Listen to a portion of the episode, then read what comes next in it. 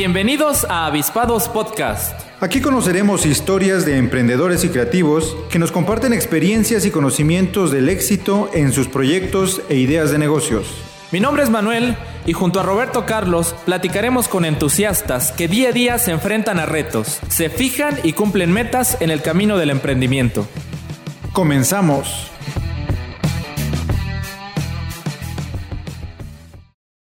Pues muy buenas tardes, comunidad de Avispados Podcast. El día de hoy con un capítulo muy especial, eh, un capítulo distinto a lo que hemos tenido al momento, poquito más inclinada a la cultura eh, y con la intención de difundir siempre el talento de los, de los creadores y el emprendimiento en las actividades que realizan. En esta ocasión, aquí con nuestro amigo Tadeo Infante, mejor conocido como el Sax de la Selva. Muy buena tarde, Tadeo. Buenas tardes. ¿Cómo te encuentras? Y mi compañero Roberto Carlos. ¿Qué tal, Manuel? ¿Cómo estás, Tadeo? Mucho gusto. Hoy vamos a tener otro episodio más de aprendizaje en avispados. Así es, así es. Eh, yo creo que todo esto siempre nos va permeando de diferentes ópticas de cómo atender un proyecto y de cómo atender las aficiones que uno tiene. Bueno, me voy a permitir leer la reseña del maestro que estaba revisando y todo, si de algún modo eh, podíamos resumir, pero la verdad es que considero que vale mucho la pena comentar cada uno de los aspectos. Entonces, sin más rollo, por ahí voy. Tadeo Infante, saxofonista, educador y promotor cultural. Es originario de Tuxtla Gutiérrez, Chiapas, donde inició su vida artística a muy corta edad a través del folclore de la marimba pero es el saxofón el instrumento que lo cautivó y lo llevó a realizar sus estudios profesionales en la Facultad de Música de la Universidad Veracruzana. Y fue alumno becario del Conservatorio de las Rosas en Morelia, Michoacán, en donde egresó con la especialidad en saxofón. Como instrumentista ha formado parte de grupos de rock, ensambles de jazz, bandas sinfónicas, orquestas sinfónicas, bandas de música tradicional purépecha, cuartetos de saxofones, entre otras agrupaciones con las que se ha presentado en múltiples festivales nacionales e internacionales. En 2010 fue seleccionado por la SEP para impartir clases en la zona selva del estado de Chiapas, donde formó el proyecto de conciertos didácticos en las escuelas y de manera autodidacta fusionó los sonidos de la selva con su estilo de improvisación, que lo caracterizan y lo reconocen hoy como el sax de la selva. Fue convocado por la Sociedad de Cultura de Sonora para impartir cursos de saxofón en la ciudad de Obregón, Sonora, en el verano de 2014 y en 2016 fue seleccionado primer saxofón por la Universidad de las Américas Puebla en el primer encuentro nacional de bandas sinfónicas en San Pedro Cholula, Puebla. Actualmente Tadeo Infante radica en la ciudad de Comitán de Domínguez, Chiapas, donde es profesor de saxofón en la Casa de la Cultura de la ciudad e imparte clases de artes en las escuelas públicas y privadas de la ciudad y es fundador y director de la Asociación de Jazz y Música Clásica en Comitán, quienes coordinan el proyecto Viernes de Jazz.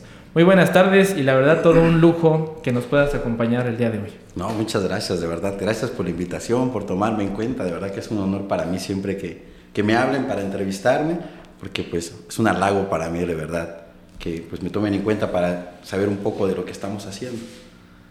Totalmente, un gusto, pues, pues ha recorrido el norte, sur, centro del país. Sí, claro. Entonces, eh, pues muchas felicidades en ese aspecto y qué bueno tener eh, el, gusto de que actualmente te encuentres en la ciudad de Comitán. Gracias. Y que el nombre haya venido de, de la selva, por lo que estábamos escuchando en la reseña, de ahí sale ese nombre del el sax de la selva. Sí, sí, sí, el sax de la selva viene de ahí, de precisamente de la selva, porque vivía ahí 10, no, 4 años, perdón. Ok, ¿de autoría tuya o alguien te dijo, oye, tú eres como que el sax de la selva? Sí, mi maestro, Juan Alzate, es, es, una leyenda del, jazz en México ah. y él este, es mi profesor de música, bueno, de saxofón. Y cuando yo regresé a, a, Morelia de unas vacaciones, platiqué con él y le dije, pues fíjate que, que ahora vivo en la selva, le dije, y, estaba un poco triste, fíjate, al principio, porque yo acababa de regresar de Michoacán y me fui a vivir a la selva, o sea, y ahí no había luz, no había, pues sí había este, agua potable, pero el problema era que, que se volvían muy temprano, no había señal. Entonces fue una desconexión muy brutal de, de, la sociedad. Entonces era entrar a la selva y desconectarme de todo, de todo, de todo. Entonces este, me sentía como muy aislado de todo, esta, todo esto que había, como le decía, como el mundo y la selva, ¿no? Entonces cuando salí en unas vacaciones a Morelia, llego allá y le hago a mi maestro que, que pues me sentía muy triste, que estaba en la selva y dice, ¿qué haces allá? Pues salgo a tocar, le dije, ahí con los monos, le dije, pues no hay otra. y me dijo, ¿en serio? Sí, le dije, salgo a hacer ruidos, porque me gustaban mucho los ruidos que hacían y me gustaba imitarlos. Le dije, no, pues salgo a hacer imitaciones. Y me dijo, ¿y por qué no te pones el sax de la selva? Porque eres el saxofonista que vive en la selva y toca en la selva. Y dije, ah, pues qué buena idea, de verdad. Y me dijo, él vas a ver que es un nombre que te va a gustar. Y, cuando regresé dije, sí es cierto, pues sí soy el sax de la selva, ¿por qué no? Y ya, pues de ahí. Muy original y muy pegajoso el, nombre. sí, sí, sí, hasta como para, eh, no sé, tu presentación, que es el sax de la selva y todo el último. Ándale.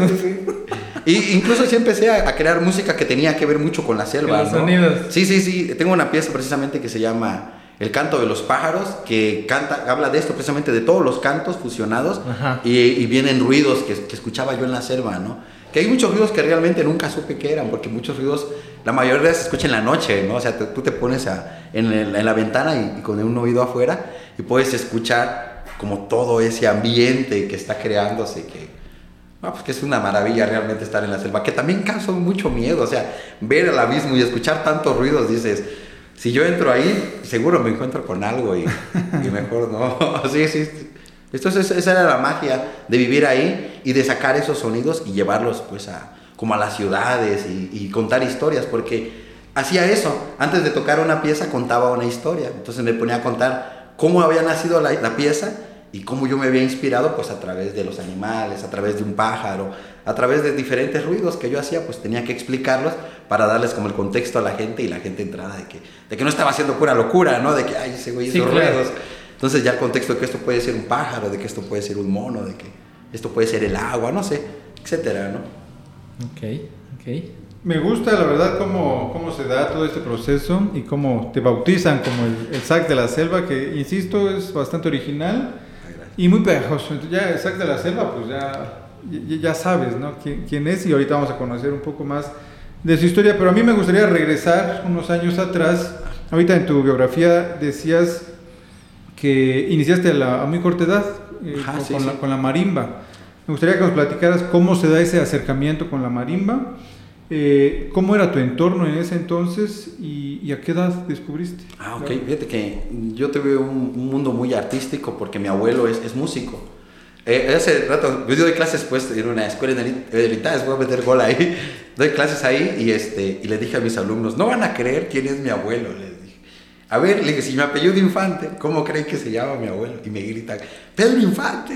Y les dije, pues aunque no lo crean, y mucha gente no lo cree, así se llamaba mi abuelito, porque por suerte, o sea, pues por casualidad de la vida, él se llamaba Pedro y se apellidaba Infante, pero no era el cantante, era un marimbista chiapaneco que, se, que tenía ese apellido porque pues ya saben, ¿no? Los apellidos van y vienen, ¿no? Sí, sí, claro. Entonces, este, él pues tenía ese apellido y tenía ese nombre. Por casualidad, no era porque el artista, porque realmente como de la misma edad.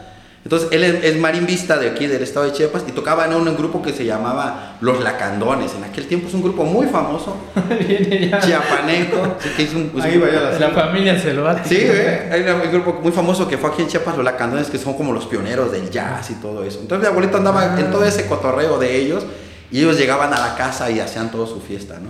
O sea, a mí me gustaba mucho escucharlos. No les voy a decir que yo era un gran apasionado en la música en ese momento. O sea, me gustaba escucharlo pero no me llamaba tanto la atención. Un día sí dijo mi abuelo, ven, vamos a aprender. Y aprendí muy poco con él.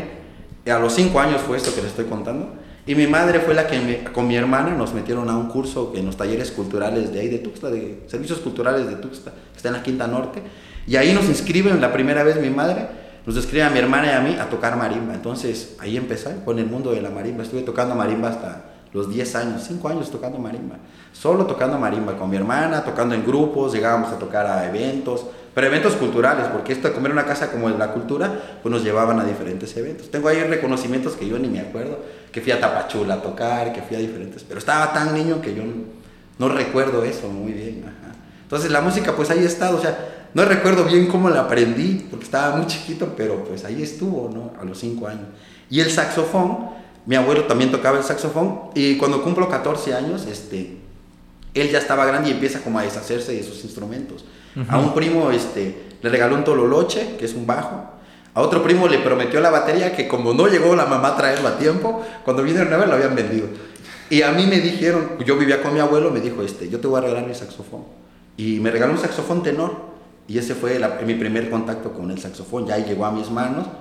Y como estaba en la adolescencia, tenía 14 años, tampoco me emocionó tanto, ¿no? Fue así como que, ah, está bien, gracias. Pero tenía como otros intereses, ¿no? La novia, en la calle, los amigos, ¿no? Porque así vive uno. ¿Ya sabías tocar? No, no, no. O sea, pero me refiero, ya sabías ah, de música. Sí, ya sabía de música, sí, sí, sí.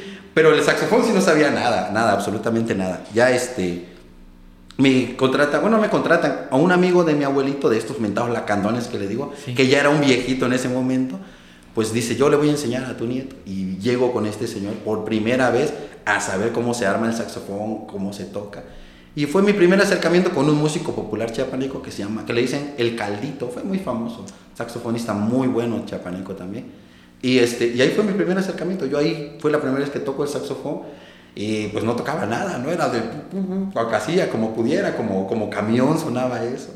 Y sí, fue, fue una gran aventura comenzar de cero prácticamente, con el instrumento saxofón, porque en la música pues yo ya estaba desde mucho antes.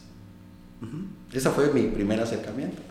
Ok, oye, pero ¿y, ¿y, tus influencias musicales cuáles eran? Digo, porque comentas que tenías tal vez otros intereses y demás, pero ¿Tenías ya algunas influencias musicales o qué te gustaba? O, sí, claro, sí, sí, sí. No, pero es, es, muy raro, fíjate, o sea, cómo yo me fui acercando a, la, a, la, música, porque creo que todos como, como todo humano evolucionamos. Y creo que hasta musicalmente, como, como personas, vamos evolucionando con la música, vamos escuchando diferentes géneros a, a nuestra edad y a nuestros gustos. Porque yo cuando estaba niño, yo recuerdo que me encantaba Calo. Sea, Caló era aquí como mi, mi power, decía, no manches, o sea, llegó a Tuxtla y me acuerdo que lo fui a ver al, al deportivo, al, este, al stage, que tenía un deportivo, llegó ahí Caló y me, le dije, papá, llévame, por favor, quiero ir a escuchar, y me llevó mi jefe, bien chavito, a escuchar Caló. Entonces, ese era como mi gusto al principio, fue cambiando un poco, me gustó después Control Machete, toda esa onda que traía, toda esta, porque era como el nuevo hip hop, el nuevo que venía aquí a México. Y, y, más adelante, pues llega lo que es el reggae, el ska y toda esta onda, ¿no? Toda esta euforia que llega a Chiapas también y llega al mundo, porque hubo un momento, no sé si recuerdan, que Panteón Rococó, todo esto. Y, y, mis amigos, que también tenía amigos que ya estaban entrando al mundo de la música, que eran un grupo que se llama La Tambora La Candona, no sé si llegaron a escuchar de ese grupo de ska. No, es que no. Es un grupo tuxteco. Y, este, y yo llego a tocar con ellos y empezamos ahí el mundo de la música, de lo que era este, pues más enfocaba al ska. Entonces ahí mis influencias pues eran pues, músicos de ska, que era... Hay un grupo mm, guatemalteco que me gustaba mucho en ese momento que se llama Malacates Treble Shop, no sé si lo han escuchado. Es un grupo muy bueno de aquí de Guatemala, buenísimo de ska, y, este, y me gustaba también Panteón Rococó, pues lo que le gustaba yo creo a todos los chavos. Pero en ese proceso, en ese grupo conocí a un chavo que se llama Osmar, que ahora vive, él está en Europa, y tocaba música rara en ese momento. Y le dije, oye, ¿cómo se llama esa música que tocas? Me llama mucho la atención y me gustaría tocarla. Y me dice, esto se llama Bossa Nova. ¿Qué? Le dije, ¿qué? Bossa Nova. Me dice, ¿lo has escuchado? No, nunca. Le dije. Y fui a mi casa corriendo. Le dije, mamá, le dije, acabo de escuchar. O sea, tenía unos 16 años. Acabo de escuchar unos ritmos que se llaman Bossa Nova. Ah, pues me dice mi mamá, este, yo voy a buscarte unos discos. Y sí, dicho y hecho. Como mi mamá trabajaba en una oficina, pues yo no tenía computadora en la casa, pero mi mamá pues trabajaba en una oficina y estaba el famosísimo Ares, no me acuerdo. Sí, sí, sí. Entonces mi mamá me hizo favor en la oficina de quemarme un disquito donde venía, por primera vez escuché La chica de Ipanema, desafinado. Y ahí escuché y dije, ¿y ese güey quién será, no? Ya a un cuate le dije, oye, escuché la música de chica, a este cuate, ¿no? Escuché la música de chica de Ipanema y me dice, se llama Antonio Jobim. Así le dije, órale, y ya vas interesado. Y me dijo, si quieres, toquemos eso, bossa nova. Va, ya empecé a tocar con él bossa nova y me gustaba. Por suerte también tuve la experiencia, la fortuna, perdón, de que llegara Francisco Telles. Francisco Telles es un personaje súper importante en México del jazz. Él es el pionero del jazz en México. Él lo trajo de Estados Unidos prácticamente. Él fundó la Escuela Superior de Jazz en México. Francisco Telles es así, lo máximo pues en México del, jazz. Fallece este señor, pero antes de que muera, resulta que va a Tuxtla este señor. Y me entero que va a Tuxtla y dije, no, pues voy a ir a tomar un curso con este señor. Él era pianista, pero pues yo era saxofonista y mi, hermana en ese momento ya daba clases ahí. Y me dijo, este, si quieres te inscribo. Va, yo llego a tomar clases y me dice, mira, hay unas escalas de blues, te voy a enseñar las escalas. Y ya me empieza a enseñar otras cosas y me abro otro mundo. ¿En, qué te las enseñó? En, en, en escala, sí. En, piano, en guitarra. No, en el saxofón. En el sax. o sea, había un método, un método de, de, jazz que te daba para que tú este, practicaras con él en esa. Era un curso de verano. Y estuvo padrísimo, aprendí mucho de jazz con él.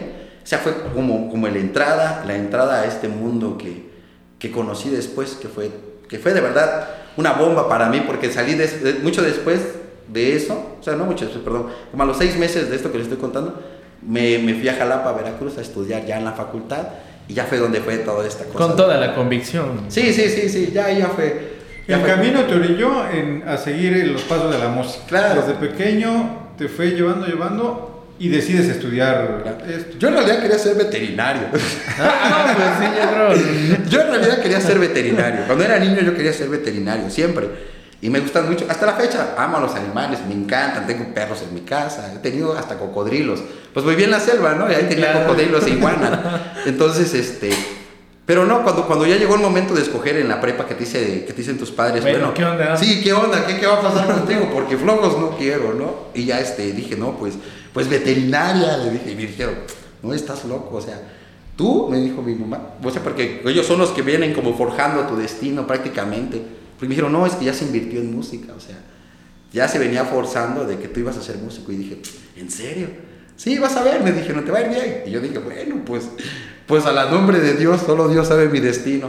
Y sí, dicho y hecho, gracias a Dios, este, pues todo ha salido muy bien. Con lo que me convencieron un poco fue cuando me dijo, porque le agradezco mucho a mi madre, que es la que me ha motivado a, a, esto, es mi fan número uno y es la que me ha llevado con todo. Me dijo un día, este, ¿para qué quieres? Me dijo, este, porque también quería hacer otras cosas que no eran la música, ¿no? ¿Para qué quieres hacer esas cosas? Si puedes tener la oportunidad de que te aplaudan, de que puedas ir a una fiesta y que todos digan, ah, qué bonito estuvo, o que puedas, incluso dice, cuando tengas hambre y no tengas trabajo, ir a un restaurante y decirle, te toco una canción y pues dame un plato de comida. Y lo he hecho. Son cosas que sí se pueden y es verdad. O sea, yo he salido a viajar aquí por Centroamérica, he ido con mi saxofón y, sí. oye, te toco una canción y me he ganado unos, unos quexales, me he ganado unos colones o como quieras. Pero es importante, de verdad, que te abre muchas puertas en cuestión de que, de que puedes ir a, un lugar y tocar la puerta. Pero la verdad que qué maravilla, qué caso tan peculiar, eso que comentas que te decía tu mamá, a diferencia de algunas personas que a lo mejor digan, quiero dedicarme a las artes, quiero estudiar música, y que a lo mejor le digan, ¿cómo crees? Exacto. Y no, pues, es más común escuchar Ajá, eso. eso, entonces lo que nos comenta en el caso opuesto, pues qué maravilla. Claro, sí, sí. Sí, es, es muy normal eso que dices. No, y que finalmente ahorita lo veas, a- al- veas el pasado y digas que fue una buena decisión. Claro. Qué bueno que te, que te llevaron por ese camino.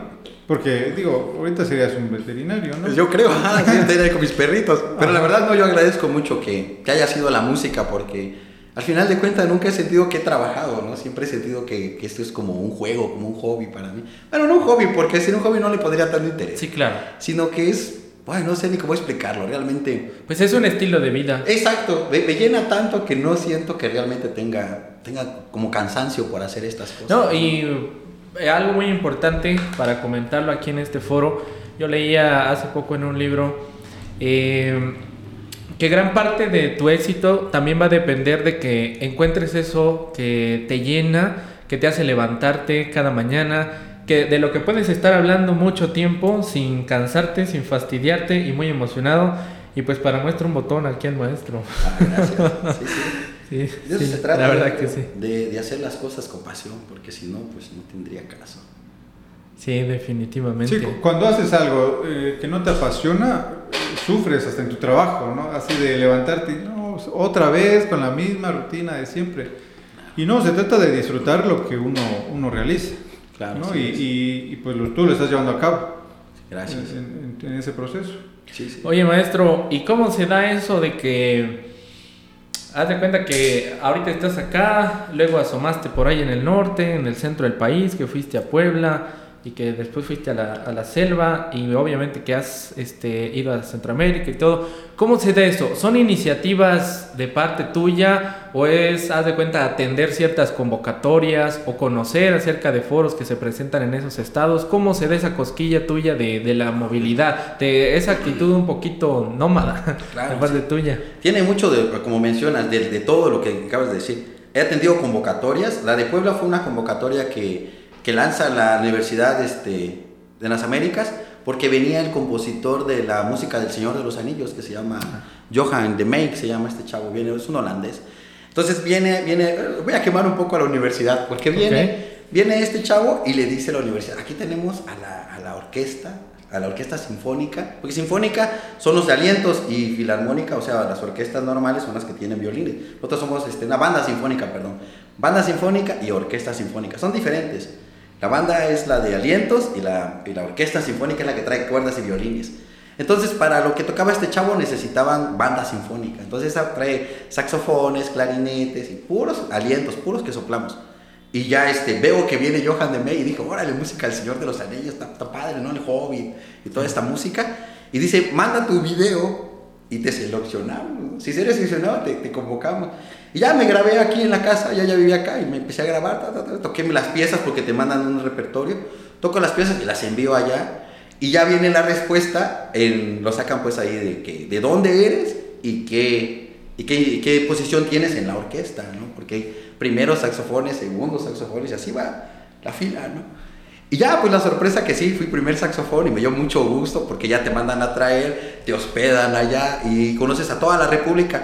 Ya cuando llega este chavo le dicen, no, pues esta es la orquesta que teníamos, que en realidad habían hecho una selección de todo México para ponerle una orquesta a este chavo, ¿no? Mm. Entonces, y esa era la orquesta de las Américas Puebla, ¿no? Entonces llegas y, wow, qué orquestón, ¿no? Pues así hiciste... Una selección nacional. Sí, hiciste una selección primero. ¿Y el director quién fue? Eh, o sea, el director de la orquesta. Ah. ah, sí, sí, él vino a dirigir la orquesta. O sea, tiene que ser una orquesta buena para que en una semana pudieras tú montar la obra y poderla presentar. Pero fue una orquesta que se formó de cero. Sí, sí, sí, sí, que todos llegamos de toda la República Mexicana. Sí, no, no, digamos, esta orquesta ya, ven, ya la había dirigido alguien más. No, no, no, no, no, fue nuevecita. Pero la ventaja que hicieron sí tiene su reto. Hacer su selección, o sea, pues. Sí, sí, claro. Para que... Pero porque la universidad dijo que sí, sí contaba con una. Sí, sí, sí, sí. ya cuando llegamos a la universidad, te preguntabas tú qué. No, yo soy de tal escuela. ¿Y tú? No, yo, yo, yo soy de Chiapas. sí. Pero creo que esto va a estar bueno. Sí, no, y se puso buenísimo, la verdad. Sí, fue una semana buenísima ya. Entonces, esa fue por, por, este, por cuenta de él. Eh, cuando fui a Sonora, eh, ellos también me lanzan la, invitación por el conecte de un conocido que él daba clases allá en Sonora. Y el maestro de saxofón era un amigo mío que no llega. Entonces, al no llegar ese güey al curso de verano, él les dice, oye, ¿por qué no le hablan a Tadeo? Está en la selva. Entonces me tiran la llamada, yo vivía en, en, el Cuyo, en ese momento así se llama este lugar donde yo vivía, me hablan a la caseta, contesto en la caseta, y oye, este que, este chavo, mi cuate, ¿quieres ir a trabajar a Sonora? No, que sí, me, me gustaría. Pues te van a mandar tu vuelo y para que te vayas. Ah, bueno, entonces yo ya agarré de, de, Cuyo, que es ahí en Catazajá, me fui a Tabasco y de Tabasco agarré a la Ciudad de México y de la Ciudad de México me fui a Sonora. Ya, ya me recibieron estos chavos y ya me atendieron muy bien. Y la verdad que también ahí fue una buena experiencia porque llevaron como en esa temporada, no sé qué pasó, que no pudo el trompetista, no pudieron como varios músicos y llevaron músicos de, o sea, porque la verdad, yo los admiro a ellos, o sea, cuando llegué y vi al trompetista que estaba al lado de mí que se llama Alan Fajardo, dije, órale, pues si este güey es ya de los, de las ligas mayores. Y ya, ya tocando con él, platicando con él, dije, qué bueno que me hayan seleccionado. Tal vez yo no toque como este cabrón, dije, pero ya estoy con él. Y sí, tocamos juntos y se hizo un proyecto entre los maestros y me encantó, ¿no? Entonces ya en el currículum le puedes poner de repente, ¿no? Ha tocado con, con este brother. Sí. Acá de chiripa le pones. Pero bueno, eso es la, importante. Y los demás viajes, por ejemplo, a Centroamérica, este, pues yo lo armé solo. Yo tenía muchas ganas de irme y hacer como un viaje como lo hacen los europeos. Decía, ahora, si esos cabrones pueden agarrar uno e irse por todo, ¿por qué no yo como mexicano, por qué no irme hasta Panamá? Dije, ¿no? Y eso hice. Eh, empecé primero a, mandar este, correos electrónicos a, a, varias cafeterías, restaurantes. Hola, vengo de, soy chapaneco, y, soy mexicano y voy a ir a, a, Centroamérica y para que veas si me das un espacio. Y sí, me inscribió un lugar que se llama ¿Por qué no? Fue el primerito que me escribió. Y de que te recibimos aquí en Guatemala. Y llegué a Guatemala, toqué ahí en ese bar. Y ahí salió una tocada. ¿Tú solo? Sí, sí, con pistas, con mis Pero, o sea, el viaje lo hiciste tú solo. Ah, sí, sí, sí, solito, completamente solo. Agarré mi... Cuando todavía estaba bien pasar para Chameque. Agarré, mi, agarré mi, mi, camioncito aquí en la esquina, en el bulevar. Llegué a, a Ciudad Cuauhtémoc, creo que se llama eso. Sí. Agarré un mototaxi, me llevó a la frontera, ahí pasé mi pasaporte, me crucé caminando y me subí al otro camioncito que me llevó a Huehuetenango y así empecé a pasar por pueblitos, puebleando hasta llegar a Antigua. Ya en Antigua, al otro día tenía la tocada, ya toqué en la tarde, salió otra tocada porque hay un, un, café que se llama Café Jazz, Antigua se llama ahí. Fui a ver mi vuelta, le dije al chavo, fíjate, le dije que, que yo toco jazz y me gustaría tocar acá. ¿Ya ibas como este, el jazz de la selva? Sí, sí, sí, ya como sax, hasta, hasta llevaba playeras impresas que decían el sax de la selva. O sea, yo en mi cotorreo. Mucho marketing. Sí, sí, sí, yo ya pensando bien. Entonces llegué a hablar con el señor y me dice, mira, dice, este, sí contratamos, dice, pero pues toca algo, me dice, sí, pues para ver si sí tocas. Le dije, pues, pues póngame pues mis pistas, ya conecté mi celular. Y toqué y ya me dijo, ah, bueno, perfecto, me dijo, pues nos vemos en la noche, es contratado. Ah, excelente. ¿Cuántos años tenías cuando hiciste este recorrido? Este, este viaje tenía 28 años. ¿sí? No, 29, perdón, sí, sí. Ok. Sí, entonces ya este, me dijo contratado, ya llegué en la noche, toqué, me dio mi cena y me dio 20 dólares, me pagó, que estaba hablando que en aquel tiempo costaba 16 pesos. Estás hablando que eran como cuánto, como 20 dólares eran... Ay, estamos hablando que eran como unos 300 pesos, yo Ajá. creo, sí. Algo así me pagó, ¿no? Pero era lo que pagan aquí en Comitán, ¿no? Entonces dije, ah, está bien, está legal. Entonces, este, y ahí empecé a bajar, fui a, después bajé a El Salvador y ahí conocí otros chavos que me recibieron también. Ahí, ahí no toqué, pero tuve la fortuna de como yo recibí un, un salvadoreño acá en, en en Chiapas, cuando yo llegué allá me llegaron a recibir de lujo, entonces anduve en la madrugada. tuve- y donde toqué sí fue en Costa Rica. Ya Músicos quienes te recibieron. sí, sí, sí, sí, sí, estuve con ellos ahí. En Nicaragua pasó desapercibido porque tampoco toqué, solo fui a pasear. Pero cuando llegué a Costa Rica, ahí un cuate tenía un estudio, una escuela de música donde tuve la oportunidad de llegar y tocar con los músicos y armar. Pero, pero, o sea. ¿armaste tu itinerario antes? ¿Ya tenías contactos o fuiste descubriendo contactos en el...? Ah, ya tenía algunos, algunos Ajá. contactos, como el del Salvador, ya estaba conectado, Guatemala y Costa Rica. Ajá. El de Nicaragua, por eso yo creo que ahí fue súper desapercibido, porque ahí llegué, realmente como turista, llegué a, a ver qué era Maná. ¿Esos contactos cómo los conseguiste? ¿Cómo, cómo los tenías? Ah, eh, el de Guatemala, como les digo, fue escribiendo. Ellos me contestaron. Salvador fue porque yo recibí. Y el de Costa Rica fue un amigo que estudió en Costa Rica. Entonces me Ok. pasó el conecte. Sí, sí. Entonces así fue que se ha ido armando las tocadas. Y en México he tenido la suerte de que mis mismos amigos. Pero perdón, ¿hasta dónde llegaste en ese, en ese recorrido? Hasta, hasta Costa Rica. Costa Rica. Sí, Ahí. hasta Costa Rica ahí se acabó ¿Y, y el regresaste igual escalando? No, no, no, ya no, ya no, ya no. Ya no, ya no, ya no mucho, ya no, no, no, no. No, no, no. De regreso ya este, le pedí favor a la que ahora es mi esposa que me comprara un vuelo de regreso que era Costa Rica, Guatemala. Porque no podía regresar a la Ciudad de México, estaba muy lejos y el vuelo era más caro. Es muy cierto. Sí, entonces- bien pensado. Sí, entonces le dije, cómpramelo acá nada más. Y ya de ahí agarré esos camiones que van a San Cristóbal de las Casas. No sé si han visto que hay un, hay un tour que es San. Cristóbal Antigua, Antigua San Cristóbal. Entonces ya yo llegué ahí y le dije, oye, dame un boleto, un boleto a San Cristóbal de las Casas. Y ya cuando veníamos entrando aquí, le dije, oye amigo, aquí me voy a bajar. Baja en el Sí, esquina. ahí baja, no, le dije. Y me dijo, ¿en serio? Sí, ya me bajé, ya regresé a la casa. Sí, ese viaje estuvo muy bueno. ¿De qué tiempo fue esa travesía? ¿Qué, ¿Cuánto Fueron tardó? 20 días, Ah. 20 días de viaje. Buenísimo. Eh, mucha experiencia, muchos Sí, sí, contactos, ampliaste tu currículum. Claro, sí, sí, sí. Y sobre todo tocar, eso es una maravilla, tocar en otro lado y tocar. Y, esa percepción de diferentes públicos, ¿verdad? Claro, sí, sí, sí, sí. sí. Esa, esa diferente reacción, eso. Sí, Y los guatemaltecos, la verdad que yo siempre he quedado con un buen sabor de boca. Porque regresé, cuando regresé, para ya regresarme a, a- a Chiapas, este, pues regresé otra vez al café en la noche y le dije, oye, ¿será que no hay chance de tocar? Ah, toca otra vez. Bueno, ya tocando en la noche, ya para regresar, una noche antes de regresar. Para completar el, el Sí, pasaje. sí, sí, sí, y dije, estuvo padre. perfecto. Ajá.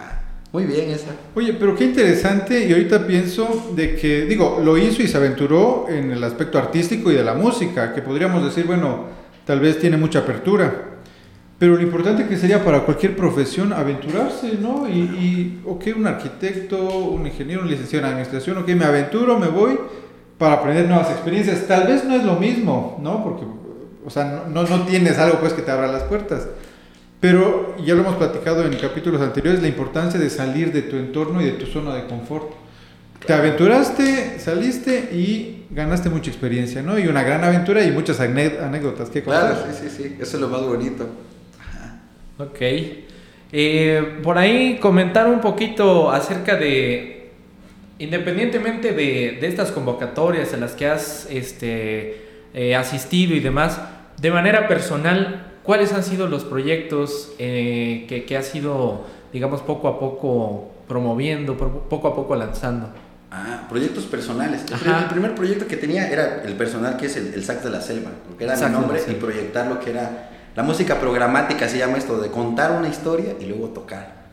Programar a la gente qué va a escuchar, qué va a sentir y luego hacerlo. Ese era mi proyecto más grande, que no se concluyó como yo quería, porque a veces eso, eso pasa con las cosas. Se van abriendo otras cosas y vas haciendo nuevas, nuevos propósitos de tu vida. Eh, luego cuando llegué a la selva, tuve el, el proyecto que actualmente todavía lo sigo haciendo, que es incluir a músicos en escuelas públicas, talleres en escuelas públicas. Entonces, en la selva, este, trataba de llevar siempre músicos que dieran este, conciertos didácticos, que eso fue lo que dio apertura después a lo que es Viernes de Jazz y todo este rollo. Ya cuando vine aquí a Comitán, lo volví a hacer de nuevo, empecé otra vez a, a convocar músicos que quisieran hacer talleres didácticos fuera dentro de las escuelas. Y ya no solo fueron músicos, invité también luego a grabadores, luego invité a este, bailarinas, y empecé a hacer que fuera ya no este proyecto solo de arte, solo de música, perdón, sino un proyecto realmente artístico y que realmente se moviera dentro de la Oye, ¿y, ¿y, qué se necesita eh, para llevar un proyecto, digamos, a que pueda darse, digo, de entrada, que pueda funcionar? Te lo comento por lo siguiente. He tenido la oportunidad de platicar con unos, algunos amigos artistas y comentan a veces acerca de, de, la falta de estímulos, de la falta de apoyos, pero yo creo que en gran parte también es el crearlo, ¿no? El buscarlo, claro. el generarlo. Claro, yo, yo siempre he creído esto, tienes que ser tu, tu propio autogestor. Si tú no te gestionas, pues nadie te va a gestionar, nadie está ahí para decir, ah, mira, hay un, hay un, amigo mío que aquí de Comitán que, que tal vez si, si, está escuchando el podcast se va a dar cuenta que, que, que, estoy hablando de él. Ahí lo vamos a etiquetar. Y, y decía él, este, no estamos, no estamos consagrados realmente como para que logremos hacer eso. O sea, no somos artistas consagrados a la, a la historia y a pasar al infinito, ¿no? Entonces, Ajá. tiene su trabajo realmente gestionar la, lo que vas a hacer. Yo sí he escuchado también eso que dicen los artistas, que no me prestan los teatros, es que, es, hubieran escuchado eso, ¿no? No me prestan el teatro. Sí, es, es algo que me cobran, escuchamos muy sí, constantemente. Me corren de la calle. Yo siempre he escuchado eso, ¿no? Yo, gracias a Dios, yo no he tenido esa, esa pues, mala, mala experiencia. Bueno, tal vez sí, que he ido a tocar las puertas al gobierno y que a veces te, te rechazan, pero pues no por eso se acabó el proyecto. Exactamente. sí. No porque te digan que no hay, siempre hay alternativas y siempre hay que irlas a buscar. Pues los patrocinadores, yo siempre trato de que te patrocinen. Y pues si no se puede patrocinar, pues buscar cómo lograr ese apoyo del público independiente. O sea, ya directamente, si no es una empresa, con los arquitectos, he ido con doctores, los doctores a veces te dan también de su bolsillo. Con la misma gente, la misma sociedad, gente civil, maestros, me han dicho, mira, te doy 500 pesos. O sea, hablando de proyectos en general, no de mi proyecto como Tadeo, sino como proyectos más grandes que tienen un beneficio social, es a lo que voy. Entonces, ese tipo de proyectos, si tú ya quieres lucrar con el arte, eso, eso ya es, es, es otra historia, dijeran. Como bueno, es otra historia, pero... Pero ¿qué historia es? ¿Es una historia que sí se puede hacer? Se puede, es una... Claro, claro que se puede. Dijeron un payasito y siempre me acuerdo mucho de lo que dijo un payasito. Dice, Ajá. recomiéndame, dice, si te gustó mi trabajo. Sí. Y si no, habrá quien caiga. Entonces hay que ponerle un buen precio también. Tampoco no te puedes malbaratar. Porque si te malbaratas, este, pues tampoco no vas a ganar nada. O sea, yo por ejemplo, yo siento que vale mi trabajo porque le he invertido tiempo y dinero en cuestión desde que pues me fui a estudiar a otro lugar, me preparé, o sea, le eché ganas en el saxofón y, y realmente venir acá y, y, que me digan, por ejemplo, que te van a pagar. O sea, no voy a poner un precio porque capaz me voy a quemar y sí. te van a pagar muy poco, pues a lo que tú cobras, a veces es mejor decir no y, y agarrar el buen hueso a estar agarrando siempre huesitos chiquitos y no que ganes bien. Ese es mi punto de vista, ¿no? Ese es mi punto de vista en mi novela personal. Okay. Porque puede ser que otra persona piense diferente. Pero yo trato de que sea así, ¿no? De que de cobrar como se debe cobrar. Y así trato de llevar mi vida, ¿no? Es que... Que también regalo. Que también regalo. Tampoco no se trata solo de dinero. Pues es que también es una retribución tuya, retribución personal. Y, y es tan valioso que es un regalo tremendo, digo, cuando decides hacerlo. Y yo pienso que estoy totalmente de acuerdo contigo porque pues te formaste, pues, claro. o sea, has tenido esa trayectoria. Tampoco es como decir, no me merecen, yo no toco acá. Ah, no, claro, sí, exacto. pero sí, pero sí este, de decir, bueno, es algo digno como puede ser otro trabajo. También dice, ¿no? dice aquel dicho, pues, como es el sapo, será la pedrada, o no, también, ¿no? O sea, también si estás viendo que te llegan a pedir favor y mira que está así la situación, pues ya también, bueno, pues entiendes, ¿no? Y que muy cierto, y aplica yo creo que en, que en todas las profesiones, claro, como viene el sapo, ahí va la pedrada. Sí, yo creo que, que, eso es. Pero también digo, tiene que tener también un lado filantrópico todo este. Sí, sí, yo, yo eh, platicaba con, con, un compañero eh, muy leído, de mucha reflexión acerca de ese tema, de cómo poder acercarse a la plenitud. Me comentaba eh, que algo muy importante es también lo que tú des. O sea, si, si vas a tener, si va a llegar hacia ti, digamos, esta prosperidad y demás bueno, pero, pero que tú también retribuyas es parte de tu responsabilidad y tu deber. Incluso como, de cierto modo, un, una ley, ¿no? Claro. Y, y, también en el arte hay otro, hay otro factor muy bonito que a mí me gusta, que es la educación. Y creo que como artistas puedes enseñar. Entonces no es solo de, de, proyectar, proyectar, proyectar, también puedes enseñar. Y ahí viene un lado económico también que te puede ayudar. O sea que no siempre puede ser solo, solo, solo, solo bailar. Por ejemplo, el bailarín que solo quiera vivir de andar brincando, yo creo que está difícil. A veces también hay que ir a dar clases para que se equilibre un poco, ¿no? Mi maestro me decía una vez, yo le pregunté esto, porque él miraba que graba discos, viaja, no, pues puro Taiwán, y, miraba que el cabrón por todos lados, y todo el día en la calle, y, puro taxi, porque ni manejar sabe, y dije, cabrón. no, yo dos, tres días que no traes carro y agarras puro taxi, te quedas desbalcado. Y ese, este cabrón, ¿cómo le hace? Y un día le pregunté, profe, le dije, ¿y cómo le hace para vivir del arte? Porque yo lo veo muy bien. Y me contestó algo que le dije, ah, bueno, me dijo el güey, mira Tadeo, me dijo así, yo, mis papás, ahí se Morelia el maestro, mis papás tienen tres locales allá en el centro. Y cuando murieron, pues me quedaron a mí. Entonces yo los soy rentado y vivo de las rentas, me dice.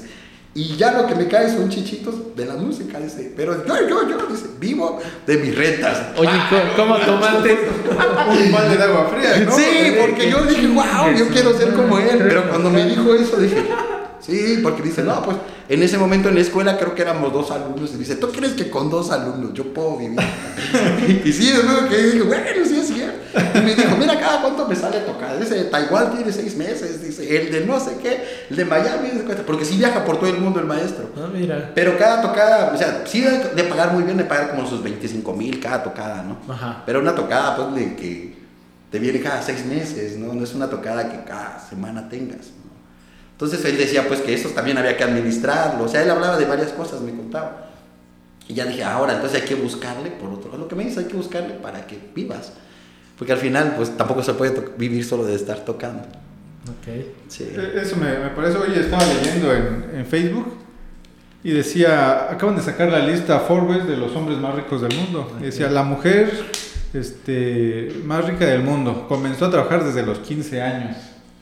Ah, bueno, y Leo sí, empezó a trabajar desde los 15 años porque ayudaba a su mamá, que es fundadora de L'Oreal, una ah. empresa internacional. Entonces, eh, un poco lo que, lo que estás diciendo. Sí, sí. Pero entonces, digo, para quienes nos están escuchando, del arte tal cual, eh, puedes vivir bien dedicándote al, al, al arte tal cual. Por ejemplo, ahorita mencionaste, ok es artista, pero vas a dar clases. Claro, sí, sí, sí, sí, Yo doy clases, ajá, soy profesor también. O sea, no, no, o no sé si, si por la zona en donde estamos no puedes vivir bien solo del arte. Ah, pero bueno, lo, que doy, lo que, las clases que doy son de arte también. Ajá, sí, son de música. sí, sí, al final de cuentas sigue siendo arte. Claro. por, ese lado lo sigo viendo así.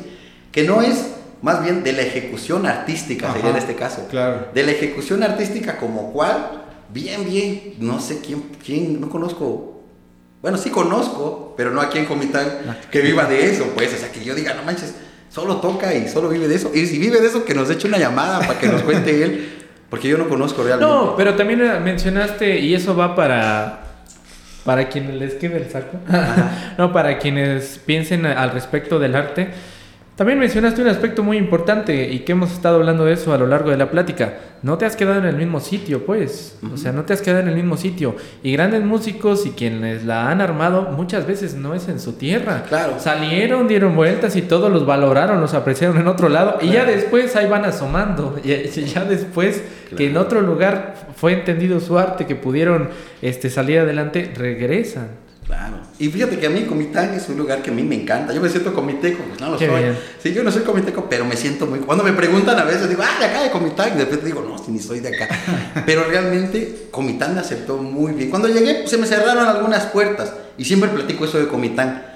Bueno, a- para que después haga un paréntesis. Ok. Siempre platico eso de Comitán, que es muy especial en cuestiones artísticas. O sea, las puertas sí se te cierran cuando llegas, pum, pum, pum, todo. Pero una vez que te acepta Comitán, no, hombre, Comitán te agarra con dos manos. Esto lo comento porque cuando yo he ido a Tuxtla y, mi hermana, que también se dedica al arte, ella menciona, a veces le platico, no, es que en Comitán hubo tal cosa, oye, en Comitán está, hay tal proyecto, oye, en Comitán, y me dice, es que allá es otra cosa, me dice, allá la gente piensa diferente, me dice. Entonces, la concepción que tiene, o sea, la- cómo ve la gente Comitán, te das cuenta de que realmente es un lugar de cultura. Yo siempre he querido que Comitán Ok. es la cuna de la cultura en Chiapas, pues, o sea, aquí estamos. Tres, cuatro eventos en un día, no sé si te ha tocado hasta dices tú, ¿a cuál voy? Sí, Sí, afortunadamente. así sí. pasa aquí. Sí, que sí. también me ha tocado que, que en un mismo día sales y afuera de Casa de Cultura están tocando. Acá en el parque están tocando. Y así, cruz. Fíjate que se escucha demasiado. Que está bonito, pero muy amontonado. Pero bueno, solo Comitán tiene esa fortuna. Y que también hay otro punto bien importante: que el comiteco consume su arte. Porque si tú vas a San Cristóbal, el san cristobalense no va a los eventos. Es el, el extranjero. Yo tuve una novia en, en San Cristóbal y le decía, vamos a ir al centro. Y me decía, ay, yo sé ni voy al centro. Yo casi no voy, me decía. Nosotros no vamos. Y eran de San Cristóbal. Me decía, porque el centro siempre está amontonado. Y si Es tú le cierto. preguntas a alguien de San Cristóbal, te dice, yo no voy. Sí, yo sí le comenté una vez a alguien, oye, qué padre, tú vives aquí cerca del centro, por el mercado y todo. Pues nada de padre, la verdad, no Sí. me gusta estar aquí pasando a cada rato y todo. Exacto. Sí. Y en Comitán, la gente comiteca, porque te encuentras, por ejemplo, nosotros nos encontramos en Sí, los claro. eventos a veces y te encuentras en otros eventos, con él nos encontramos. Siempre nos encontramos en diferentes lados, pero es la misma gente que ya sabemos que somos como una sociedad cultural que hay aquí. Y eso es lo que me gusta. Y siempre lo que digo, siempre tiene como un filtro muy grande Comitán, un filtrote. Sí. Y ese filtro cuando lo cruzas, pum, estás del otro lado. Y eso hace que Comitán mantenga un nivel muy bueno, artísticamente, ¿no? Hablando. Que por ahí nos vamos este, encaminando a hablar acerca de, de, tu- de uno de tus proyectos más importantes, el que ha sido Viernes de Jazz Ah. y la creación de la Asociación de Jazz, ¿no? Ah, ok. Aquí en la ciudad. Sí, sí, sí. ¿Cómo se va dando? Te quiero comentar antes que nada que creo que ahorita actualmente van ya, han habido como siete temporadas, Siete, ¿verdad? Sí, sí, sí. Bueno, no sé, quiero comentar de que, pues de mi parte he tenido la fortuna de que desde la primera temporada he podido verlo y me he dado cuenta, he sido testigo de cómo ha venido de menos a más, porque en algún momento me tocó verte únicamente a ti con la pista eh, y tocando y viernes de jazz. Para mí era una maravilla, en ese momento estaba en, uno, en una rutina muy fuerte por temas de trabajo y demás, entonces toda esa temporada fue una maravilla. Esperar el viernes de, de manera propia, porque como había estudiado fuera, yo no había, había tenido ese contacto con el arte aquí en Comitán. Y cuando me entero y todo, de, de una manera muy genuina, esperar el viernes de decir, ah, hoy es martes, ¿no? miércoles, ah, pero el viernes, el viernes, eh, es un relax, llegar al viernes de ya, ya casi cerrando la semana. ¿Cómo, cómo, cómo va? ¿Cómo, cómo empieza de, de cero y poco a poco de menos a más? Sí, te, comento, esto empezó eh, por lo que comento de las puertas. Todas las puertas se cierran. Yo llegué a Casa de la Cultura a decirles, quiero dar clases aquí. Y me dijeron, no, no, no, no, no se puede. Ya doy clases ahí, ¿no? Y me da mucho gusto. Sí, Sí, ¿no? pero no, que no se rompiste esa puede. barrera. O sea, sí se podía. Rompiste esa barrera. Sí, sí, se rompió, pasé el filtro, pasé el filtro. Pero por un momento me dijeron, no, no se puede, aquí eso no. Bueno, dije, bueno, gracias. Y ya, ya anduve buscando dónde. Fui a vivir en una casa que estaba tan pequeñita que no podía tocar el saxofón. Entonces el licenciado Hermilo era el director de, del Museo Hermila, más que me Hermilo era de, de Hermila. Y ya le dije, oye, este, te pido un favor, ¿puedo usar un salón que está ahí? Y me dijo, sí, adelante. Entonces yo saliendo de la escuela, llegaba y me metía a ese salón todos los días saliendo de la escuela, porque yo trabajaba por Morelos. Entonces cuando yo llegaba acá, hacía un poquito de ejercicio y me iba ahí y me ponía a tocar mi saxofón. Y así todos los días, era como mi rutina. Y un día le dije, oye, le dije, este, ahora porque también me estaba tocando sin prepararme para nada, ¿no? O sea, solo estaba ensayando, ensayando, ensayando y le dije un día, fíjate que, ¿por qué no hacemos un concierto este viernes aquí en la sala? ¿Y quién va a tocar? Me dice, pues yo, le dije. ¿Y qué, qué, qué vamos a hacer? Invitemos a la gente. Le dije, que venga aquí a sentarse con nosotros. Bueno, me dice. Y ya, me dijo, ya invité gente. Y tú, yo también, le dije. Invité a mi novia, invité a unos amigos. Bueno, y al final de cuentas nos juntamos ahí, un grupo como de siete, ocho personas. Entonces yo toqué un poco de ellas, platicaba un poco de la música, contaba en qué años hizo la canción, quién la hizo famosa. Como comentarios muy ligeros, todavía quien levantaba la mano y te decía, oye, esa canción yo tengo tal. Y sí, hacíamos como un diálogo. muy bonito, muy, este, ¿cómo se diría? ¿Íntimo? Muy íntimo, ajá, exacta es la palabra, muy íntimo. Y, y bueno, ya después me dijo, le dije, este, que sea el próximo viernes otra vez. Ah, bueno, me dijo. Y así empezamos, viernes con viernes. Ya le, dije, ya le decíamos a la gente, vengan el próximo viernes, voy a volver a tocar. Hasta mi novia me decía, oye, siempre las mismas canciones. Estaba aburrida porque ella era mi público también. Sí, pero es, es, Ah, es una maravilla, sí. Y ya este, en eso también vino un amigo de vacaciones, en esa misma temporadita, viene un amigo de vacaciones de Tepic Nayarit, ese güey, y viene a pasear acá y le dije, tráete tu trompeta. Le dije, sí, claro, llega acá. Y le dije, te voy a anunciar esta tarde, como desde Tepic Nayarit, al viernes de jazz, porque ya lo habíamos puesto viernes de jazz, porque era viernes, ya llevamos como cuatro o cinco viernes, entonces ya que es viernes de jazz, le dije. Ah, bueno, entonces ya tocó mi cuate, y ahí fue nuestro primer artista, pues de fuera todavía, ¿no? Y bueno, y hasta eso sin gente. Para que tuviéramos gente, salimos tocando con él caminando en la Por eso digo, de la calle me sorprende que los corran porque nunca me ha pasado. Salimos caminando de la Hermila, yo tocando el bajo con el tenor y él con la trompeta haciendo una melodía hasta el Parque Central. Y caminamos alrededor y nos paramos ahí. y dije, gente, gente, va a haber un concierto de jazz, vengan, les empecé a decir. Ya tocamos y nos regresamos tocando. Y sí se llenó ese día, ¿no? Tuvimos un lleno bonito, nos gustó mucho. Y ahí mandé a hacer una cartelera para la siguiente temporada. Ya platiqué con el licenciado Hermilo y le dije, mire, ¿por qué no hacemos esto que sea un viernes de jazz? Va, dijo, pero al principio todo era de nuestra bolsa, él y yo, pues prácticamente cooperando. Como tenía que ir a Tuxtla, iba y traía a los artistas en mi coche. Y así empezó todo esto de viernes de jazz. Esa fue prácticamente nuestra primera temporada en el año 2014. Estamos hablando, ya tiene un rato. Sí. Sí. Cuando hicimos en el 2015, pues ya fue nuestro, nuestra temporada 2, fueron más invitados. Ya ahí- ahí fue la primera vez que se acercó el ayuntamiento por parte del licenciado Hermilo, pero fíjate, estuvo muy chistoso, fue, fue como, Ujú. como te ayudo, pero no digas que te estoy ayudando. Hasta dices, bueno, pero te lo regalo, le quería decir, ayuntamiento, te regalo mi proyecto. Fue así de que este, les vamos a dar hospedaje. Pero le dije, ¿y qué? ¿Los incluimos en la cartelera o qué? No, me dice que ahí nos lo van a dar nomás. Órale, qué amable el gobierno de, de Comitán, dije, regalando hospedajes, ¿no? Tan, tan así, tan bonito estaba que cuando no tocaba el artista y tocaba yo, pues yo me iba a dormir al hotel, ¿no? Aprovecharlo. Sí, porque pues yo vivía en un cuartito, entonces ya, está más bonito este cuarto. Entonces ya me dormí ahí. Y así fuimos avanzando poco a poco. Y Llegamos a un mo- momento en el que mucha gente se interesó. Hicimos nuestro, la Ajá. asociación de jazz. No, que vamos a hacer un mejor, una asociación con tu acta constitutiva y le vamos a poner. No, eso, eso pensamos, pues, ¿no? Sí, Todo claro. acá. Y tú vas a hacer esto. Y delegamos, le delegamos este, como obligaciones a todos. Pero eso se complicó mucho porque todos estaban contra todos y no dejamos que avanzó mucho el evento. Y entonces lo que mejor decidí fue, fue otra vez mandar a todos a volar y quedarnos otra vez como la esencia, la base, los que realmente hacían el proyecto. Y gracias a Dios, pues ahí estamos, ya llevamos pues ocho años para este año que vamos. Esto vamos a hacer entonces la temporada 8. Te paramos un rato pues por la pandemia, que todo Sí. paró, todo paró, eso sí, no hay quien se salvara. Pero este, gracias a Dios llevamos ocho temporadas, con esta que va a comenzar en noviembre, a mediados de noviembre, el segundo, mi plan es que sea el segundo viernes del mes de noviembre. Ok. Ahí va la exclusiva acá, de verdad que no habíamos Ah, hecho en no, otro pues, lado. maravilla. El segundo viernes vamos a empezar con Viernes de Jazz. Invitamos a los patrocinadores, quien quiera patrocinar, está bienvenido. Eh, con el maestro Chun Gabriel, si se comunican con él, pueden dar su cooperación para que los incluyamos en la cartelera.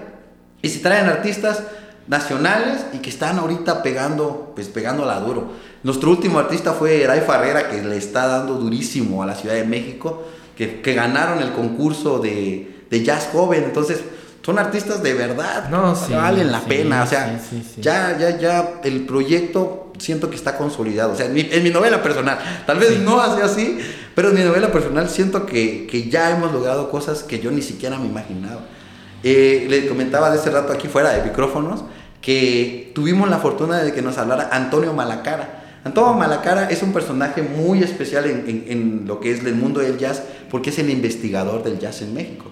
Este personaje investiga qué es lo que está pasando en México, o sea, en bares, en, en festivales, en, de todo, en general, ¿no? todo el movimiento del jazz en México. Él nos llama y nos dice que nos va a mandar acá a Comitán alguien para ver si podemos entrar en el conversatorio, o sea, si tenemos como el nivel o, o si de verdad vale la pena platicar conmigo. Bueno, el chiste que lo mandan a este chavo y nos vimos en el Parque Central, era un investigador de Guadalajara, platicamos con él y me dijo, "Eh, lo mismo, ¿de qué se trata Viernes de Jazz? ¿Cómo iniciaste el proyecto? Le platiqué el proyecto y, este, y me dijo, muy bien, entonces este, te vamos a citar, me dijo, para tal día, porque como era la pandemia fue conversatorio, videollamada, ¿no? No nos que a Guadalajara a hablar de tu proyecto.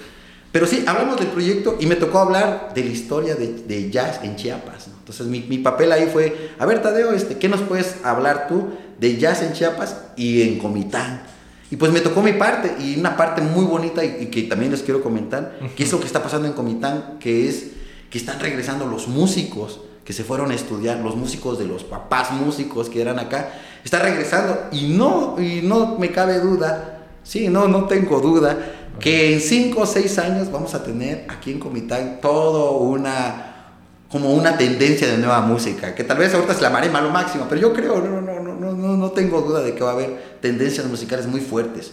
Tenemos muchos, muchos este, comitecos que están regresando y que están regresando con fuerza. Ejemplo, Angel, está regresando también estos chicos del Sonido del Árbol, que son comitecos. Está regresando también este Alfredo López, su primo, o sea, son... son Yo escuché esos cuates del Sonido del Árbol Hacía un rato que no, no había ido al viernes de jazz y todo, me comenta mi sobrino Ricardo que siempre va. Eh, llegué muy, con una expectativa muy modesta, tranquila y todo. Vi a, los muchachos bastante, muy, muy jóvenes. Jóvenes, Muy jóvenes. Ya, me siento tranquilo ahí a disfrutar, me dispongo a disfrutar música y voy escuchando esa, esa turbulencia de música tan tremenda, tan maravillosa. ¡Qué barbaridad! Sí que la verdad que quedé impresionado. y son comitecos. Quedé impresionado. O sea, yo creo, eso, o sea, mi, mi... O sea, eso yo lo creo, de manera personal, como digo, siempre es como una novela, cada quien tiene su novela en este mundo y, y en la novela personal yo creo que vamos por buen camino. Se va a lograr cosas muy buenas en Comitán y como digo y recalco siempre, es la cuna del arte Comitán y va a seguir siendo siempre aunque pues la ciudad es Tuxtla, ¿no? Pero en una ciudad sabemos que hay mucha gente muy variada y siempre va a haber muchas cosas, ¿no? Pero en un pueblo, le dedicaba a mi esposa, en un pueblito como Comitán, ¿a poco ve a Carranza? Le digo, ya anda a ver si está pasando todo esto. Ve a Villaflores, le digo. Claro. O sea, ve a, ve a, esos lugares, a Chocomucelo, ve a ver si está pasando, le digo. No está pasando porque no es un lugar como Comitán. O sea, pues, hablando de pueblos, ¿no? de, de lugares pequeñas. Oye, eh, y algo interesante, le empezaste a llamar Viernes de Jazz, pero ¿era jazz lo que tocabas? Sí, sí, sí, sí, sí. El nombre Viernes de Jazz me lo pirateé, okay. si eres sincero. Okay. Porque en Tuxtla, a una amiga mía tenía un proyecto que se llamaba Sábados de Jazz. Ah, ok. Que era en los museos. Y ella tenía su proyecto y yo, yo fui fundador de ese proyecto, entonces yo tocaba ahí y todo.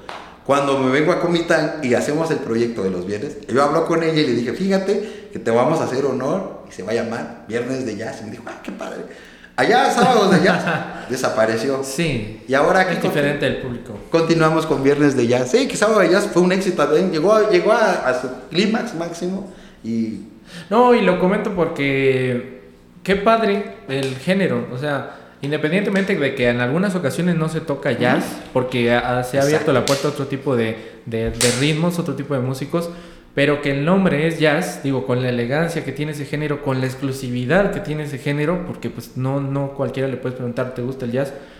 Mm, digo, así de, de forma coloquial, que se haya estado posicionando de esta manera, pues es una maravilla. Sí, claro, sí, sí, es muy interesante cómo la gente va realmente agarrando. Y pero hay algo que mencionas, hay que crear también el público, a veces también. Hay que crear el público que quiera esta música. Y, y, la, y lo que hemos hecho, el título jazz, lo hemos mantenido, porque podría ser viernes de música, ¿no? Y, que, y que vengan los que quieran. Pero el título quedó en jazz porque en las primeras temporadas solo hacíamos jazz. Y de repente los músicos de clásico dijeron, no, pues yo, yo quiero tocar también.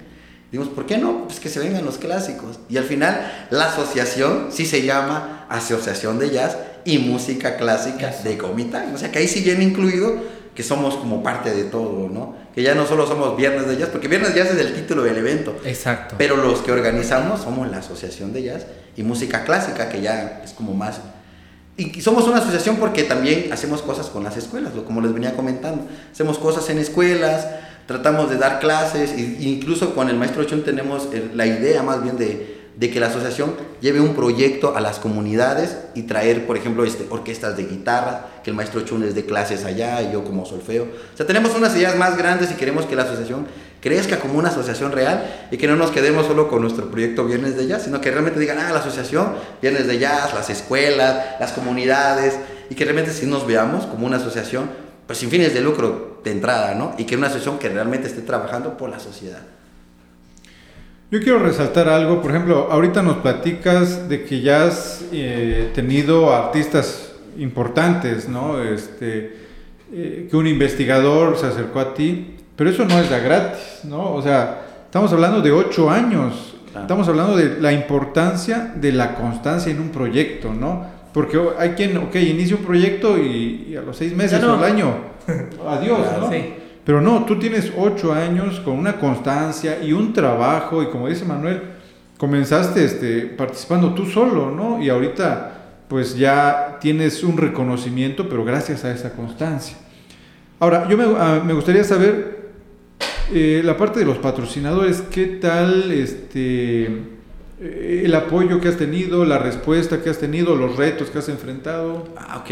Sí, sí, sí, son, de verdad son muchos retos. Primero que nada, convencer a la gente. Hay una temporada en mi vida que, que me aburro de los cafés, que es, nos vemos en un café, nos vemos en un café y, café tras café para poder platicar. Como comento, hay unos que te dicen que sí, hay unos que te dicen que no. Eh, los retos creo que es más lo económico que lo que, lo, lo que te dan, ¿cómo se dice? Eh, cuando te lo dan en, en, Ay, se me olvidó, se me fue el nombre. Cuando te lo dan físico, por ejemplo, cuando nos dan hospedaje vamos a los hoteles y les decimos, como pasa con la finca, el hotel La Finca, de que, oye, ¿nos puedes apoyar con una noche para en una especie. Sí, en especie, es así, en especie. Entonces, este, tenemos nuestros patrocinadores de ley, por ejemplo, no sé si puedo mencionar alguno lugar. Claro, ah, la comiteca, la comiteca en la esquina, eh, ellos se apuntaron desde el principio, llegué a platicar con la señora y con la chef, este, la dueña y la chef, y este, y ellos me dijeron que me van a dar los desayunos, todos los desayunos que yo quisiera para los artistas. Entonces estamos hablando que tampoco vamos a ser tan abusivo de traerte 10 desayunos, ¿no? Sí. Pero cada, cada, cada sábado ellos nos dan 5 desayunos a 6 desayunos. Entonces, un cuarteto, un quinteto, hasta un sexteto. Entonces ahí le das al artista pues que esté cómodo primero que nada, el desayuno. Las cenas nos, nos estaba dando Sanse, Sanse Pizzería. Entonces llegábamos a Sanse y en Sanse nos daban los refrescos, la pizza, o sea, todos como dando un granito de arena, ¿no? Y, en cuestiones de, del pasaje, ese sí, teníamos que verlo pues, con los amigos de Taquitos Casablanca, nos estuvieron, nos estuvieron apoyando con 500 pesos. Ah, ya dije los precios. No, no, no, perdón. Olviden. Editen. Es un ejemplo. Es un ejemplo, sí, sí, sí. Por mencionar algo. Este, los amigos de Águeda, por ejemplo, también me acerqué a ellos. Son buena onda y también nos apoyaron. Y hay, hay quienes nos apoyan por momentos y que se han ido y que se les agradece también el momento porque tampoco es obligación de ellos, ¿no? Y, y bueno, pues yo creo que si tienes un proyecto, a veces, y este es el problema de todos los que tenemos un proyecto, como dices, primero que nada es la constancia, que tienes que estar ahí amachinando pues todo, y a veces hay que aguantar pues los gastos. Creo que el reto más grande es cuando te toca decir, pues no salió, y, pues a ver, los que estamos acá, de a cómo nos toca, para hacer que salgan las cosas. Creo que eso es, eso es lo, más, lo más complicado a veces es la cuestión económica de que a veces tienes que poner de tu bolsa para que esto siga, porque si no, como, como comentaba, el dicho del mexicano a veces es, si no lo puedo hacer yo, bueno, si no lo hace alguien, ah, ¿por qué yo? No? Si no, que no lo hace nadie, no lo voy a hacer yo. Pero en los dichos chinos me gusta mucho, o japoneses, de por allá que dice, si no lo hace nadie, pues entonces mi obligación es hacerlo yo. Y así es, esa es la camisa que nos pusimos, y si no me toca, pues si no puedo hacerlo con alguien más, a veces pues me toca hacerlo a mí solo. Y ese es el, ese es el reto más grande, a veces sacar de la bolsa, yo creo. Ok. Bueno, pues antes de, de, cerrar eh, y de tener la, la, presentación aquí de Estelar del Maestro, Gracias. yo quiero hacer un comentario para ti y también para, para el auditorio que nos escucha, que algo, has dicho algunas cosas muy importantes y que es en gran parte con lo que yo me quedo. Mencionaste algo de, si no existe el público, debemos crearlo. Eh, y, yo pienso que con esa filosofía te has manejado en muchos aspectos, en el sentido de que también mencionas mi novela personal, o sea, pero eso es una maravilla porque esa novela personal, pues el autor eres tú. Entonces, si, si tienes un objetivo, si, tienes la visión puesta en algo, vas a encontrar la manera para que eso se dé. A mí me pareció una maravilla eso que dijiste Fui, salimos caminando, íbamos tocando, dimos una vuelta. Eh, amigos, tenemos una invitación, hay un evento de tal, tal, tal, tal. Si tú no haces eso, O sea, si, si tú no lo buscas, si tú no te pones las pilas, si tú no estás avispado, como lo menciona el podcast, Claro. eh, pues tampoco es de que, de que la- las cosas se den por sí solas. Entonces, de cierto modo, la vida hay que producirla. Y de esa manera es como tú escribes el guion. Felicitarte mucho por eso y que a mí me parece una reflexión muy importante de la plática de- del día de hoy. Muchas gracias, eh, de nuevo por la invitación. Sí. Milik, este, ¿cómo vamos? Ahí. Sí, yo creo que vamos finalizando porque vamos a, a escuchar Ajá, este, sí. una participación este, breve, pero es importante, ¿no? Es, eh, que, que se deleiten un poco Ah, nuestros no, sí. este, escuchas. Yo también quiero comentar este, lo importante, ahorita mencionaste y la perspectiva que tienes de Comitán en cuanto a la cultura, y eso es muy positivo, seguramente quien nos está escuchando, que, que pueda cambiar esa perspectiva, porque a veces eh, se mencionan mucho eh, cosas negativas de, de Comitán y, y bloqueos y un montón de cosas, pero ahorita mencionaste algo muy importante, el aspecto cultural. Y tú auguras que en unos años va a haber un auge bastante fuerte y eso es importante y es motivador. Y yo quiero resaltar de que, y, y esperemos que así sea, tú así lo estás eh, previendo por, por los aspectos que estás viendo en, en este aspecto, pero tú estás poniendo un granito de arena para eso, ¿no? Tú estás, y el dicho que, que dijiste me gustó bastante, y tú estás haciendo que suceda, estás creando Sí. ese público y estás poniendo un granito de arena para contribuir a que Comitán pues crezca en desarrollo, porque esto es también parte del desarrollo. Entonces, yo quiero felicitarte por la labor que estás haciendo, por esa constancia y ese fu- esfuerzo de, de ocho años que estás haciendo con este proyecto y que sigan y quien nos está escuchando y quiera apoyar este proyecto, que la verdad vale mucho la pena, Sí. este, que se sumen, que nos sumemos a este proyecto, porque eh, pues la unidad es la fuerza, ¿no? Y son de los proyectos que vale la pena que sigan y que mejoren y que hay que darles todo el apoyo posible. Y pues también muy contento porque sin duda es Tadeo Infante es un avispado, ¿no? Es un avispado que hoy tuvimos aquí en este capítulo y siempre hacemos una pregunta a todos nuestros invitados. Este, si tú regresaras 10 años atrás, eh, te, te encuentras al Tadeo Infante de hace 10 años, ¿qué le dirías? ¿Qué le diría a Tadeo de 10 años? Hay tantas cosas que le diría a ese cabrón. Sí. Primero que nada, yo creo que le diría que no deje de viajar. Sí, yo creo que eso sería algo muy importante porque lo he dejado de hacer.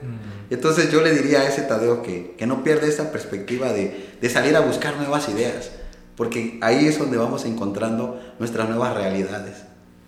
Eso sería. Excelente. Ok. Bueno, eh, ¿dónde te encontramos, maestro? Ah, pues muchas gracias de nuevo por la invitación. Como les digo, es un honor haber estado con ustedes. Me voy a encontrar en Facebook como Tadeo Infante.